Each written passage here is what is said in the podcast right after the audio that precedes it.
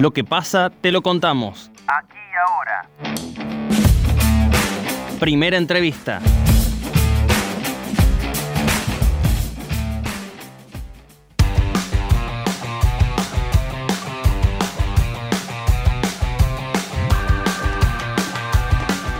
El gobierno nacional lanzó a fines de la semana pasada el programa Poblar, que es el programa nacional de referencia y biobanco genómico de la población argentina.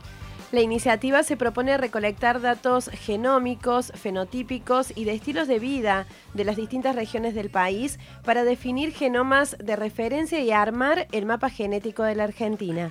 Para hablar de este tema ya estamos en comunicación telefónica con Rolando González José, investigador del CONICET, coordinador del proyecto Poblar y además director del Centro Nacional Patagónico. Rolando, ¿cómo le va? Muy buenos días, Javier Sismondi y Susana Álvarez los saludan desde Noticias Alto. Buenos días, Javier y Susana. ¿Me escuchan bien ahí? Lo escuchamos perfectamente. Muchísimas gracias por eh, permitir charlar con usted esta mañana. ¿Qué implica para un país y para nuestro país poder armar nuestro propio mapa genético. ¿Cuál es el fin de esto? Tiene múltiples finalidades. El principal aspecto es que esto va a ser un insumo eh, de referencia, como el nombre lo indica, para tener un conocimiento acabado de la diversidad genética y de estilos de vida, de otros, de otros rasgos no genéticos de interés, que van a ser de utilidad, ya son de utilidad en muchos países y están siendo empleados para el desarrollo de políticas de, salud, eh, de precisión, medicina de precisión, diagnósticos y tratamientos específicos para nuestra población. El paradigma de la medicina del futuro en gran parte pasa por adecuar eh, las, terapias, las estrategias de prevención y eventualmente el desarrollo de fármacos eh, a la diversidad de la población objetivo, es decir, aquella población sobre la cual se quiere impactar. El problema aquí de fondo es que estos grandes biobancos que ya están consolidados en los países desarrollados no cubren la diversidad genética, no cubren la diversidad eh, genética y no genética de nuestra propia población. Esto es, es, un problema que afecta a todos los países latinoamericanos y Argentina es el primer país en, el, en, el, en la región eh, que encara este tipo de iniciativas. Además de focalizar en lo que tiene que ver netamente con la investigación biomédica, ¿qué otras aristas se busca investigar con esta iniciativa? Es muy interesante tu pregunta. En, esta iniciativa también este, confluyen otros aspectos este, relacionados más con, con, la comunicación y la educación acerca de nuestros orígenes como nación, el carácter multiétnico que tiene nuestra gente, nuestras comunidades, eh, así que esperamos que el impacto sea más amplio, además de, del puramente enfocado en la, en la salud, ¿no? en, la, en, la, en la prevención y en la salud. Eh, realmente el conocimiento acerca de nuestra diversidad está lejos de ser completo eh, y cada este, nivel de articulación superior que se da, cada toma de datos, cada análisis donde distintos grupos de investigación ponen eh, en, sobre la mesa sus, bancos de datos, sus bases de datos, la verdad es que nos, nos permite descubrir nuevos aspectos de esta diversidad y eso es muy interesante. Mientras lo escucho hablar, pienso en esto que tanto, eh, de lo que tanto se habla en los distintos gobiernos que hemos tenido, pero que después cuesta llevar a la práctica y que es federalizar las decisiones eh, gubernamentales. ¿Esto permitiría federalizar, conociendo la diversidad, poder federalizar las decisiones que se toman? ¿Cómo se va a aplicar este conocimiento? ¿Cuál va a ser la modalidad? Nosotros, como digamos, esto nace en el seno del Ministerio de Ciencia. Eh, en el Consejo Asesor del programa hay instituciones de diverso tipo, eh, como la Fundación Sadowski, porque la, la, la, pata bioinformática, digamos, los desarrollos bioinformáticos para análisis de grandes volúmenes de datos es fundamental la Fundación Innovate, eh, universidades, etcétera. Pero uno de los organismos que está invitado a conformar el Consejo Asesor es el Consejo Federal de Salud. Nosotros lo que buscamos es, eh, en el mediano plazo, eh, un, un, impacto en la, en la vida diaria de los hospitales a través de la provisión de diagnósticos de enfermedades genéticas y otro tipo de, análisis que hoy es posible hacerlos con un esfuerzo de articulación, pero la verdad es que no están al alcance de la mano de los, de los hospitales. Entonces, el carácter federal no solo es en el muestreo y en la toma de datos, sino en el impacto que esperamos que esto tenga eh, una vez que esté el biobanco conformado, ¿no? Eh, ¿Qué es lo que puede llegar a suceder o qué es lo que va a suceder ¿no? también con estos registros de las personas eh, que participan de este programa? ¿Va a haber algún tipo de resguardo? Eh, ¿qué, ¿qué, va a pasar con esos datos? Por supuesto, una cosa que nosotros este, somos enfáticos en, en, manifestar desde Poblar es que el, res, el resguardo bioético y, y, legal que va a tener, este, que tiene en general, no es solo para este caso, esto aplica para, para, para la generalidad eh, el resguardo bioético y legal siempre es más fácil llevarlo adelante. Cuando hay un biobanco centralizado en manos del, del Estado, en este caso un ministerio, que cuando los datos se toman de manera dispersa a través de distintos grupos de investigación y es más difícil seguir el control y la trazabilidad de esos datos. En ese sentido, este, la, la, la, la comunidad no solo tiene que sentirse este, segura y tranquila al donar su muestra porque se va a este, respetar la ley este, este, la, las leyes vigentes para, para este tema, sino también porque este tipo de proyectos, si no tiene el acompañamiento de la ciudadanía, este, digamos, no, no, no terminan prosperando. Aquí es importante que la ciudadanía se sienta parte del proyecto, comprenda los alcances a largo plazo, este, comprenda que esto es un, un, proyecto que brinda soberanía tecnológica, eh, eh, es decir, que nos permite obtener eh, insumos concretos, resultados concretos de investigación, sin depender de las, de las lógicas de investigación este, que se fijan en otros países, ¿no? Así que no es, no es solo el resguardo desde el punto de vista normativo legal, sino también de apropiarse del proyecto y de sus, y, de sus beneficios a futuro. Usted lo dijo a, al principio que hay países a nivel mundial que están trabajando en esto y que Argentina está siendo pionera en, esta, en este tipo de iniciativas. ¿Qué resultados se han obtenido en las experiencias que ya están avanzadas? ¿Y por qué ha señalado usted que la genómica está fallando en la diversidad?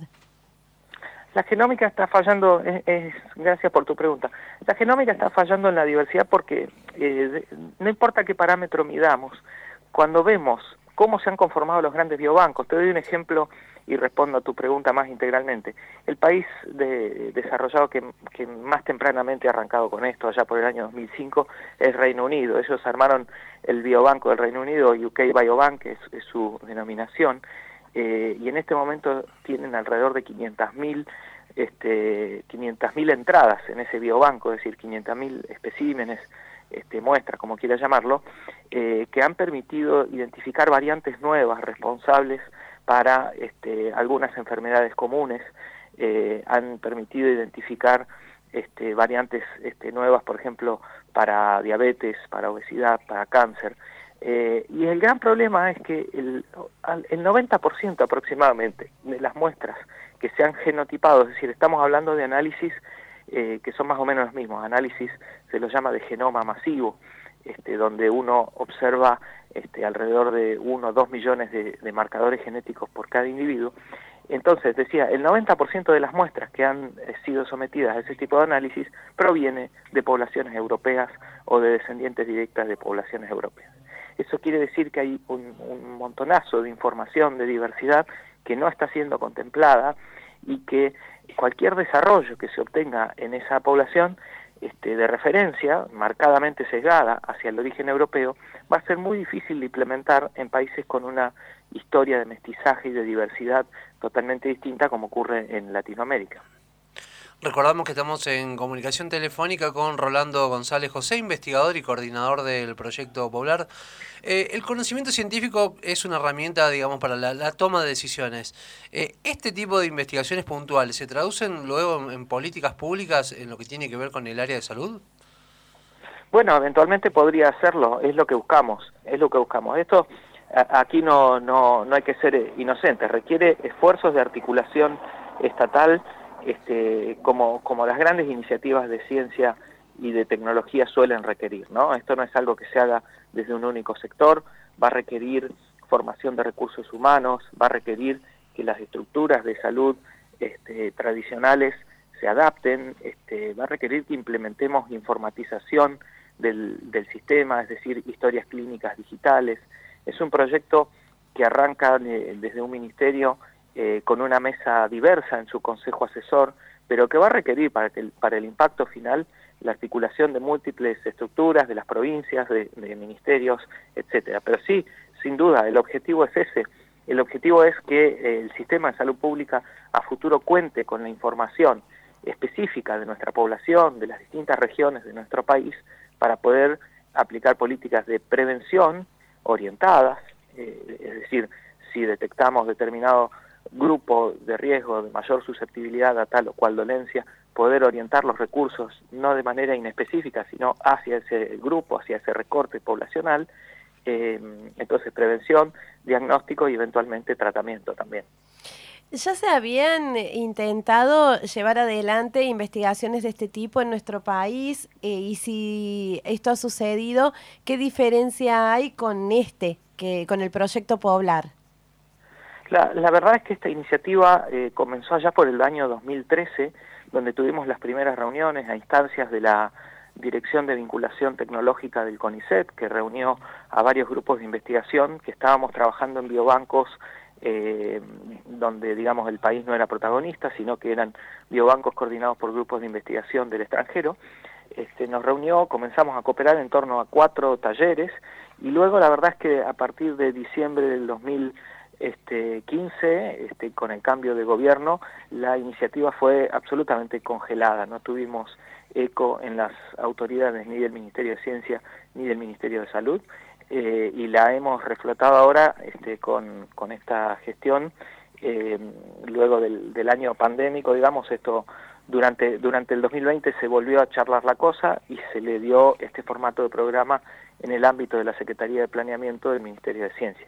Esa es un poco la historia, pero no hay, no hay, digamos, no hay muchas alternativas porque eh, en el paraguas de Poblar están incluidos los grandes grupos de investigación en genética humana eh, capacitados para tomar muestras de, referencia. Esto es muestras no hospitalarias, muestras de población control, como se las llama, que son muestras muy necesarias para luego encontrar variantes genéticas estadísticamente significativas comparando con los biobancos que los grupos de investigación este, dedicados a dolencias específicas, qué sé yo, cáncer, Alzheimer, obesidad, diabetes, este, necesitan para contrastar. ¿no? Pero yo diría que es, es eh, la, la, iniciativa principal o la única que al menos se ha planteado así de manera elocuente en el país. Y quien quiera sumarse a este programa, digamos, como voluntario, eh, ¿cuál es o cómo es, digamos, cómo tiene que hacer, a dónde tiene que acercarse? Todavía el, el, muestreo no está no está iniciado, digamos. Estamos ahora viene una fase de preparación de los protocolos y, de, y del desarrollo informático para la toma de muestras. Eventualmente, cuando, cuando se lance este muestreo, vamos a hacer una, una campaña en las distintas regiones con referentes regionales eh, y lo vamos a hacer a través de las redes sociales y medios de, comunicación. La idea es este, primero desarrollar bien eh, los procedimientos operativos estándar. Esto no es una toma de datos convencional, sino que tiene una lógica de articulación federal y, una lógica, yo la llamo industrial, porque el dato debe ser tomado con estándares este, de calidad, eh, no importa si se toma en Jujuy, en Chubut o en Buenos Aires. Entonces, eh, ahora estamos entrando en esta fase de puesta a punto de los protocolos y estimamos en, en alrededor de ocho meses, un año, empezar el muestreo en todo el país.